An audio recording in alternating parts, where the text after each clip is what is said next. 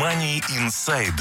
Ваш подкаст о деньгах, экономике и личных финансах. Мы расскажем о том, как эффективно распоряжаться деньгами, пользоваться кредитами и уменьшать долги, регулярно откладывать средства и успешно управлять вашими инвестициями, позаботиться о будущем детей и оставить достойное наследство. MoneyInside.ca. Ваш подкаст о финансовой грамотности. Добрый день, уважаемые слушатели подкаста Money Insight. Вы слушаете подкаст о деньгах, экономике и личных финансах. Как обычно, в студии нахожусь я, Глеб Ковец и Артем Бычков. Добрый день. Сегодня в гостях у нас э, очень интересный человек, и предстоит нам увлекательная беседа, поэтому мы рекомендуем вам э, внимательно слушать то, о чем сегодня пойдет речь, потому что это очень важно не только для ваших финансов, но и для в целом вашей безопасности. Сегодня мы говорим о компьютерной безопасности и цифровой безопасности. У нас в гостях IT-специалист, а, который сегодня расскажет, какие меры предосторожности следует предпринимать, какие виды взломов бывают, ну и все, что касается компьютерной безопасности. У нас в гостях Тимур Акопов. Тимур, привет. Здравствуйте. Money Inside. А, итак, э, после небольшого вступления мы сразу приступим к нашей теме. Но перед этим я тебя попрошу э, немного представиться, рассказать, чем ты занимаешься. Еще раз здравствуйте. Меня зовут Тимур Акопов. Я в Канаде живу уже почти 5 лет. До этого жил в Израиле лет 15. И до этого, соответственно, жил в России, где и родился. Компьютерами я занимаюсь, наверное, уже где-то больше 20 лет. Значит, э, у меня специализация защита компьютеров, защита программ, Восстановление данных, бэкапы и вообще очень много что связано с компьютерами. На сегодняшний день это очень широкая а, отрасль и довольно популярная индустрия. Я, в принципе, лицензированный, дипломированный специалист э, Microsoft и сейчас э, получаю еще одну специальность, э, сертификацию. Ну, это в трех словах как бы так. Отлично. Хорошо. Давай поговорим изначально вообще об общей компьютерной грамотности, так скажем, нашего населения, наших людей, не наших, а я имею в виду вообще всех. А какие базовые принципы существуют и что важно знать э, любому человеку? Это очень хороший вопрос. К сожалению, если бы я мог, я бы очень хотел, чтобы сегодня еще в школах преподавали компьютерную грамотность и вообще основы вот прикладного не программирования, а именно вот основы пользования компьютером и безопасностью в интернете, в сети и так далее. А, я именно говорю не о классах информатики и программирования, а о том, как правильно пользоваться компьютером и какие ошибки можно допустить. Хорошо, а какие ошибки вообще э, можно допускать, которые приводят к каким-то серьезным последствиям? Это скорее не ошибки, это правила пользования своим компьютером и защитой своей хотя бы домашней сети. То есть, если, скажем так, раньше вот такая паранойя это было исключительным правилом, то сегодня это, к сожалению, стало нормой. Сегодня очень многие этого боятся и хотят обезопасить как бы себя и свой дом, компьютер, телефон, свою личную жизнь и свои данные. Тема эта, конечно, очень обширная, и здесь нужно различать корпоративную защиту данных, какие-то бизнесы или обычных домашних пользователей. Но концепция здесь очень схожа отчасти применимы и там, и там. Хорошо, а э, если мы говорим о том, что это сейчас достаточно популярное явление, что вот люди э, не обезопасивают свои компьютеры и всю свою информацию, давай тогда поговорим, почему вообще происходят взломы, какие цели э, у тех хакеров, которые взламывают, зачем они это вообще делают? Ну, скажем так, основная цель хакеров – это прежде всего деньги и финансы. За всем этим стоят крупные криминальные структуры – то есть это не, как вы сейчас представляете, какие-то там подростки, которые дома сидят и пытаются взломать ваш компьютер, чтобы получить доступ к вашему счету в банке. А скорее всего и чаще всего это крупные международные организации, э, очень хорошо финансированы, очень хорошо они натренированы – вот. И сегодня с ними работает, борется Интерпол и другие организации. То есть это все очень-очень крупный международный бизнес. Ну, в итоге все сводится к тому, чтобы получить деньги от, а, скажем, объекта взлома, да, будь то какой-то бизнесмен, компания или частный человек, частное лицо. То есть в конечном итоге все сводится к получению денег. Тем или иным образом, да. То есть чаще всего это может быть или посредством банальной кражи, то есть финансовой информации, личной информации, либо вымогательство, шантаж и так далее. Способов очень много. Но чаще всего, то есть даже, к сожалению, чаще обычный криминал с тем, что мы сталкиваемся не в э, cyber security, это тоже имеет какой-то финансовый след и подоплеку. Угу. Хорошо. А кто может являться объектом взлома? Это какие-то определенные люди, определенные организации, или это все люди, все организации? Хороший вопрос. На самом деле, люди, которые считают, что они неинтересны никому и им нечего скрывать, они тоже очень даже интересны, потому что абсолютно все, без исключения, предоставляют какой-либо потенциальный интерес для таких хакеров и компьютерных преступников – а, даже если лично у вас нет а, чего-то, что вы можете потерять, и, допустим, какие-то финансы, или там у вас, не знаю, биткоины или что-то еще, а, у вас есть банально список ваших людей, с которыми вы общаетесь, то есть адресная книга, переписка, вложение, почта и так далее. То есть через это можно выйти на ваши контакты с людьми, с которыми вы повседневно работаете, и дальше рассылать спам и наносить другой ущерб. То есть у нас э, получается, что потенциально а, абсолютно любой компьютер, абсолютно любого человека может э, быть подвержен атаке. Абсолютно верно. Хорошо, а какие тогда виды взлома вообще, э, виды взломов существуют? Ну, здесь даже не взлом, я бы назвал это, а просто какие угрозы существуют. То есть, на самом деле, можно их разделить на две таких основных категории, то есть, как активные и неактивные, или опасные и неопасные – Э, очень часто люди сталкиваются с вещами, как э, всплывающие окна во время браузинга в интернете, какие-то ссылки не очень хорошие, провокативные, всевозможные редиректы на другие сайты и так далее. То есть это просто вредные такие пассивные вещи, которые мешают обычному пользователю работать над компьютером. И в этом случае компьютер нужно обычно чистить, убирать все эти плохие программы, искать, э, что произошло и так далее. Но при этом, э, я так понимаю, при пассивных э, угрозах, при пассивных атаках сама утечка данных и потеря данных происходит, происходит только после умышленного действия человека. Ну или неумышленного, но только после определенного действия. Ну, опять же, если мы говорим вот только о пассивных вещах, вот о назойливой рекламе или о чем-то еще таком не сильно вредном, Эм, возможно, выпрыгнет какой-то номер телефона с предложением позвонить и попросить компьютер ваш почистить. И, возможно, такой человек позвонит по этому телефону и попросит э, службу поддержки да, почистить его компьютер.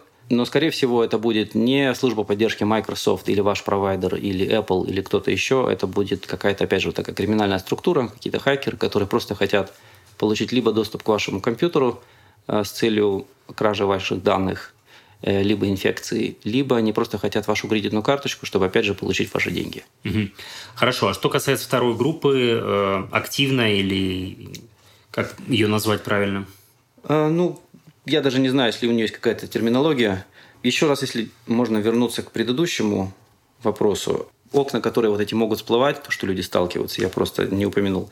То есть это может быть сообщение от вашего провайдера. А, как бы обратите внимание, это ваш провайдер, мы зафиксировали а, что у вас стоит нелицензионный софт, поэтому срочно позвоните нам. И предложат вам номер телефона, куда позвонить, и он будет неверным номером телефона. Или это может быть, а, вы скачали нелицензионный софт, или это может быть, вы качаете, нарушаете авторские права, или что-то еще. То есть, прежде всего, если даже у вас есть какое-то сомнение, что это может быть действительно правда, лучше позвоните по настоящему телефону, не по тому, который выпрыгнул в этом окне угу. и спросите, если действительно легитимное сообщение. А по поводу второго вопроса, то есть активно это или действительно вредоносные программы, э, мы сегодня называем таким именем malware. Как это перевести на русский, я не очень знаю, но, скорее всего, просто вредоносное программное обеспечение. Угу. Это включает в себя разные разновидности, то есть их сегодня много. Это и adware, и ransomware, и spyware, и вирусы, и трояны и так далее. Они наносят уже действительно вред. Хорошо, а какие еще интересные методы, э, скажем, атак э, существуют или, может быть, встречались в твоей практике? Про какие интересные такие, знаешь, э, методы? Не методы, скорее случаи. Да, но это происходит, к сожалению, практически ежедневно. То есть я по роду своей работы контактирую с очень большим количеством людей и фирм, и, к сожалению, это происходит часто, и можно даже сказать, что немножко чаще, чем хотелось бы. Буквально вчера у нас был инцидент у нас две очень крупных фирмы а, потеряли все свои данные благодаря вложению в одном из электронных писем. Один из директоров просто открыл письмо с каким-то PDF-файлом, э, зашифровал все данные на своем компьютере, все данные на всех серверах и так далее. И фирма простаивает три дня, пока мы все это восстанавливаем. Эм, это действительно вот это вредоносное программное обеспечение, оно действительно приносит вред. Значит, чтобы этого избежать и быстро расшифровать, они просят деньги. То есть они просто вымогают у вас деньги. А, возможно ли а, подвергнуться атаке через а, мобильные телефоны? И да, и нет, смотря что у вас, эм, в каких целях вы используете свой мобильный телефон. Если у вас на нем есть э, личная или корпоративная почта, если у вас есть аппликация для захода, допустим, на банковский счет, э, если вы не обновляете свой телефон, если вы скачиваете какие-то программы с неофициальных магазинов, э, скажем, это Apple или Google и так далее, тогда, конечно, шанс есть шанс есть на самом деле всегда. То есть стопроцентной защиты нет в данной области. То есть можно максимально пытаться себя обезопасить, но предотвратить это полностью, к сожалению, невозможно. Могу рассказать, э, привести один интересный пример. Э, в одном из институтов сейчас э, группа студентов под руководством одного профессора, они, значит, разработали искусственный интеллект и эм, развили одну интересную тему. Значит, в современных телефонах у нас есть интегрированные всевозможные сенсоры – всякие такие вот э, фичеры. Один из этих сенсоров называется акселерометр. Он э, помогает ориентироваться в пространстве нашему телефону, чтобы мы знали, там, э, где у нас север, запад, вверх, низ и так далее. Скорость его, вибрации всевозможные и прочие шаги он меряет. Вещь очень классная, но очень много хороших вещей можно использовать в плохих целях, к сожалению. Значит, что они сделали? Они написали программу, которая обладает искусственным интеллектом и обрабатывает данные. И обрабатывает их довольно точно. И, значит, что у них получилось? Они положили телефон на стол, и человек печатал текст на клавиатуре. И вот этот акселерометр, а, находящийся на этом телефоне, телефон был заражен определенной программой, которую они туда внедрили. Но это уже дело техники. И, значит, этот вибратор на телефоне улавливал нажатие на клавишах, силу, скорость там, и так далее.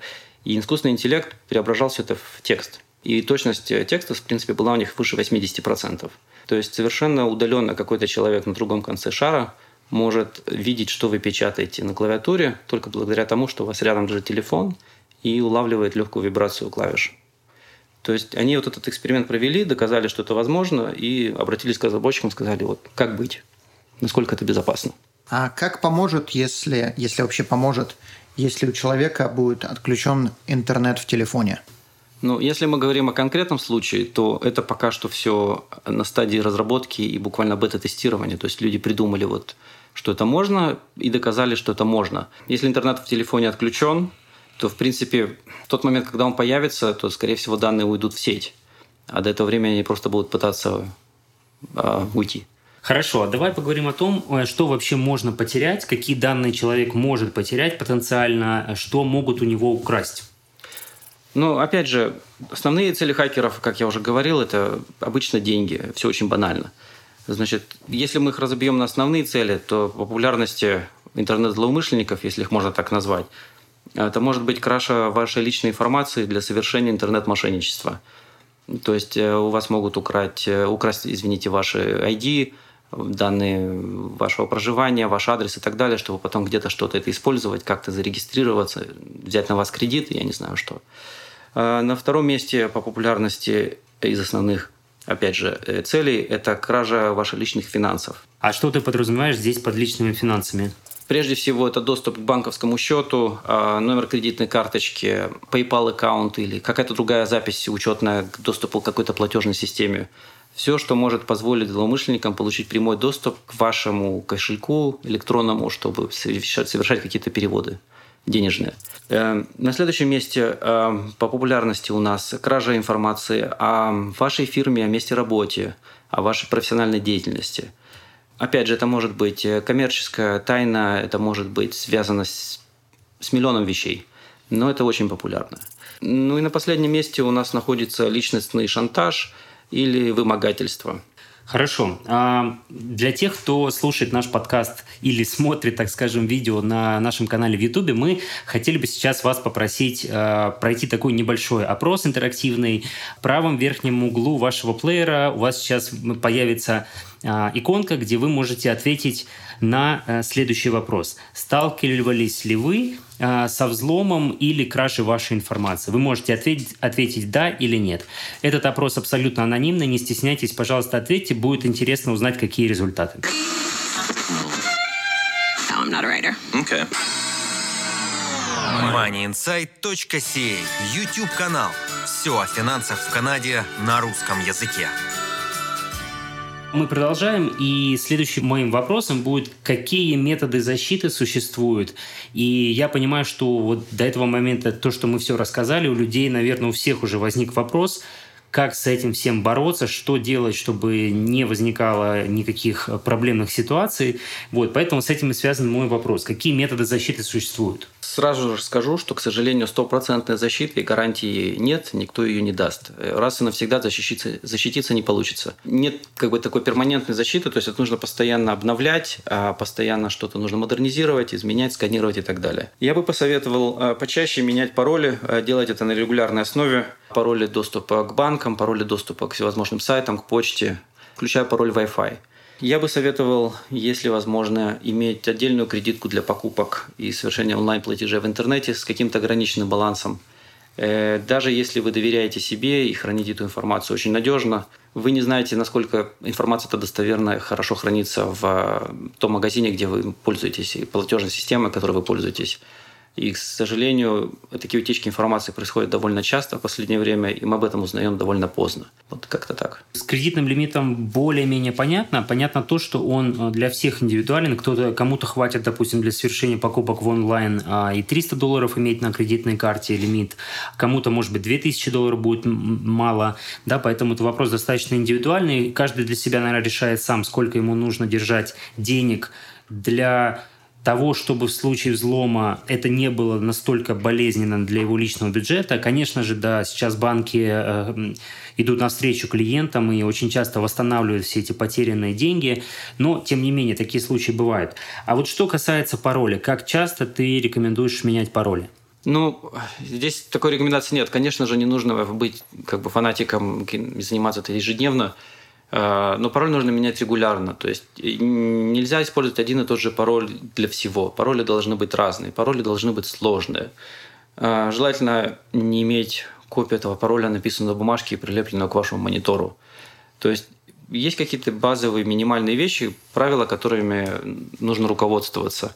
Э, то есть помимо того, что вы... Я не могу сказать прямо, да, то есть это зависит от для чего этот пароль и так далее – некоторые сайты сегодня э, требуют от вас смены пароля с какой-то определенной периодичностью, скажем, каждые 3 месяца, каждые 6 месяцев.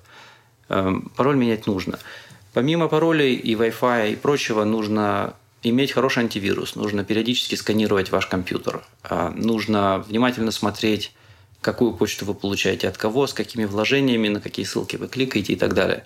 Значит, люди, которые пользуются сегодня почтой, расположенной где-то в клауде, там, скажем, это Outlook от Microsoft или это Gmail от Google. Э, там очень довольно просто зайти и включить двухэтапную аутентификацию.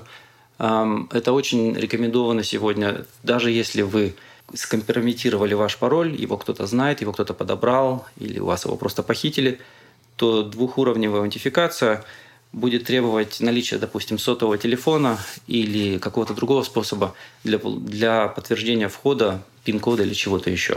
То есть это просто более надежно защитит вашу почту и ваш аккаунт и все, что вы там храните. Хорошо, но вот мы как раз подошли к вопросу, э, так скажем, удобства и безопасность, да, потому что смена пароля, а, она надежна, и безопасна, но не совсем удобно постоянно это делать. Э, также не совсем удобно постоянно пользоваться двухфакторной аутентификацией. А, поясни, как, как соблюдать здесь баланс, то есть между э, удобством и безопасностью? Ну, все очень просто. Э, действительно, удобство и безопасность – это две противоположности. Чем больше у вас сегодня удобства, тем меньше у вас безопасности. И чем больше у вас безопасности, тем это менее удобно. Э, действительно неудобно постоянно менять пароль, неудобно постоянно иметь рядом телефон для пин-кода, для подтверждения э, двухуровневой идентификации.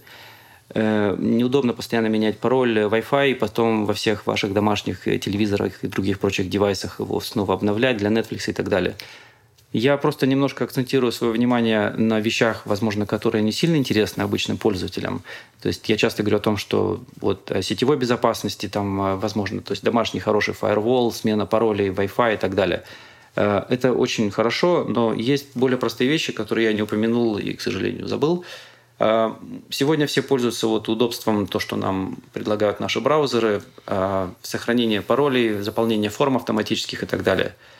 То есть настоящий вот как бы cyber специалист, какой-то немножко даже в какой-то степени параноик, он никогда этими вещами не пользуется. И я знаю людей, которые будут пользоваться только браузером в формате инкогнито или а, в каком-то ином формате, то есть если это там не Chrome, а Firefox или Internet Explorer – чтобы никакие данные, никакие кукис, ничего у вас не сохранялось на компьютере, а, потому что люди находят это совершенно э, неприемлемым, чтобы какая-то информация могла потом быть у вас похищена самым простым способом. Поэтому, э, конечно, очень удобно, когда вы заходите на сайт, и у вас сразу выпрыгивает ваш юзерный и пароль, и вам ничего не нужно делать, но подумайте, что будет, если этот компьютер у вас похитят, не дай бог. Хорошо, а скажи тогда, при потере информации, которая тоже очень часто случается, разные причины могут э, тому быть, или это поломка оборудования, или это ошибка какая-то программная, или это действие определенное человека, случайно что-то удалил. А, вот какие меры предосторожности здесь можно принять, чтобы информацию восстановить? Ну, давайте поговорим о бэкапах и о резервном копировании. Сегодня э, действительно нужно позаботиться о том, чтобы ваша информация была надежно сохранена в случае, если эта информация безнадежно утеряна по разным причинам. Э, возможно, есть огромное количество сервисов э, платных и бесплатных, э, всевозможных, и от Apple, iCloud, и от Microsoft, Google, э, и от Google, Google Drive, и от Microsoft OneDrive, и от Apple, и прочих, и Dropbox, и всевозможные. А, вплоть до того, что можете просто купить э, USB-диск, подключить к компьютеру и скопировать все ваши ценные данные автоматически или в ручном режиме, и знать, что у вас всегда есть резервная копия, которую, более того, можно хранить где-то удаленно, а не рядом с компьютером. То есть методов э, множество, и это очень рекомендуется. То есть как э, вообще, в принципе, такая концепция, что сегодня очень желательно шифровать свои данные, что даже если у вас их похитили, они у вас зашифрованы, и только вы сможете их расшифровать.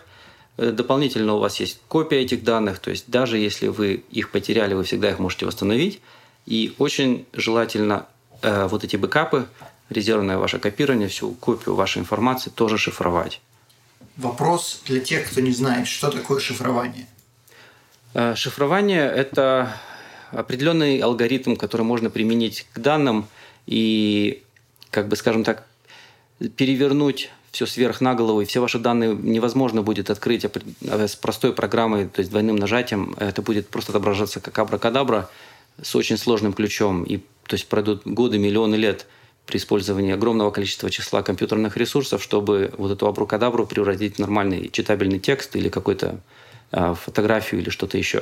То есть шифрование – это, в принципе, полностью разборка вот этого файла на нули единицы и мешание их местами, перестановка и так далее – то есть, если кто-то ворует компьютер, и компьютер был зашифрован, то, соответственно, человек, который своровал компьютер, не сможет иметь, э, получить доступ к информации, которую он украл. Да, ну как бы я действительно пытаюсь вот максимально простым языком все это объяснить.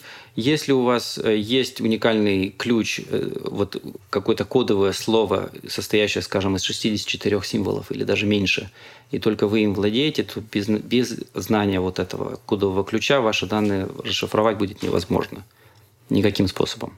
Хорошо, ну и давай теперь для тех э, терпеливых э, слушателей, которые э, дослушали до этого момента, мы наконец-то ответим на вопрос, что во всех этих случаях можно делать, как защититься от взломов, э, возможно, э, какие программы нужно установить, то есть вот в этом ключе вопрос. Ну да, представим себе, что перед нами находится какой-то э, обычный пользователь, то есть что ему сделать? Прежде всего, желательно э, защитить свою сеть, если у вас есть интернет, фаерволом. Это такое устройство, которое позволяет фильтровать трафик входящий и выходящий. То есть э, все, что вы закачиваете и выкачиваете из интернета, будет фильтроваться вот этим фаерволом. И если его правильно настроить, э, он будет давать более-менее надежную защиту от проникновения извне. Дополнительно, конечно, нужно обезопасить сами устройства, то есть это ваш компьютер, ваш телефон, ваш планшет, установить антивирус, периодически проверять на вирусы, обновлять вашу систему, убедиться, что она у вас полностью обновлена, устанавливать все заплатки, периодически перезагружаться. То есть за компьютером нужно следить. А как часто э, нужно делать бэкапы, о которых ты уже говорил? Ну, здесь зависит от э, случая к случаю. Если вы ежедневно обновляете эти файлы, допустим, у вас какая-то база данных или там э, клиенты, файлы, я не знаю, что фотографии, вы их постоянно обновляете, то, конечно, бэкапы нужно делать ежедневно, если даже не несколько раз в день. Э, есть определенный стандарт э, международный, но он больше применим к бизнесу. Не, не думаю, что стоит это распространяться для обычных людей, но желательно делать чем чаще, тем лучше, не раз в год. Угу. Хорошо, можешь ли ты порекомендовать какие-то конкретные программы, которые человек может скачать и установить? Для антивирусов или для бэкапов? Для антивирусов. Для антивирусов, э, да. Ну, хочется сказать спасибо Microsoft, что сегодня с выходом Windows 10 и предыдущим Windows 8 и 8.1 они наконец-то интегрировали более-менее достойный антивирус. Это очень большой им плюс за это. Вот. Э, думаю, что пользователи Apple у нас э, могут спать спокойно. Им не очень сильно угрожают вирусы, по крайней мере, не настолько сильно, сколько а, пользователям Windows. Есть э, хорошая программа сегодня на рынке, если кто-то хочет пользоваться как бы не встроенным антивирусом, называется Malwarebytes. Эм, еще буквально год назад это был только сканер, который можно было установить или купить. Эм, то есть можно было установить пробную бесплатную версию, либо купить и просто искать вредоносное программное обеспечение на компьютере и вычищать его. Сегодня они предоставляют полностью э, комплексную защиту, у них есть интегрированный антивирус, который довольно хорошо работает. Money Insight. Хорошо, а что касается э, мобильных устройств или планшетов, э, нужно ли на них устанавливать антивирусные программы? Вопрос хороший, смотря что вы храните на ваших телефонах.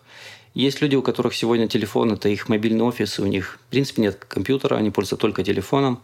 У них оттуда есть и выход в банк, и резюме, и всевозможная банковская информация, и отсканированные. Ну да, вот для таких людей э, какое, какое программное обеспечение нужно устанавливать? Что касается мобильных телефонов, здесь э, часто немножко все проще. Э, об этом позаботились сами производители, то есть они буквально вынуждают и принуждают вас сегодня активировать э, пин-код или иную другую защиту для разблокировки телефона, что не часто даже делают пользователи компьютеров. То есть не на всех компьютерах сегодня есть пароль.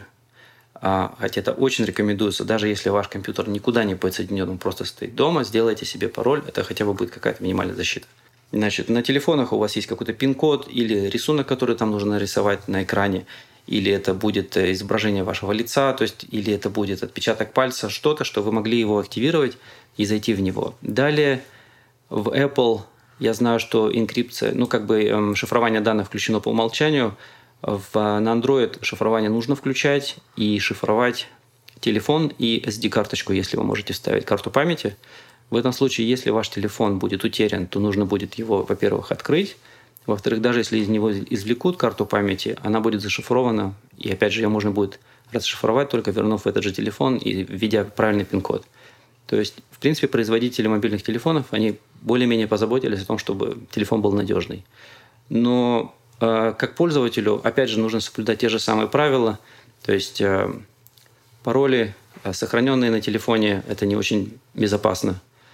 Информация, которая вообще у вас находится на телефоне. Просто представьте, что будет, если телефон вы потеряете, или если телефон вы уроните, и он больше никогда не включится. То есть как вы будете информацию восстанавливать, или если вдруг она будет скомпрометирована и попадет в плохие руки. Хорошо. Под конец я хотел бы тебя попросить, э, может быть, оставить свои контактные данные и вообще рассказать, чем ты можешь людям помочь, если можешь. То есть с какими вопросами люди могут к тебе обращаться и как они тебя могут найти. Да, конечно, я буду рад, если как бы кому-то нужна помощь, не только в, касательно cyber security, любая компьютерная консультация. Значит, у меня есть фирма, фирма называется Novo IT Solutions.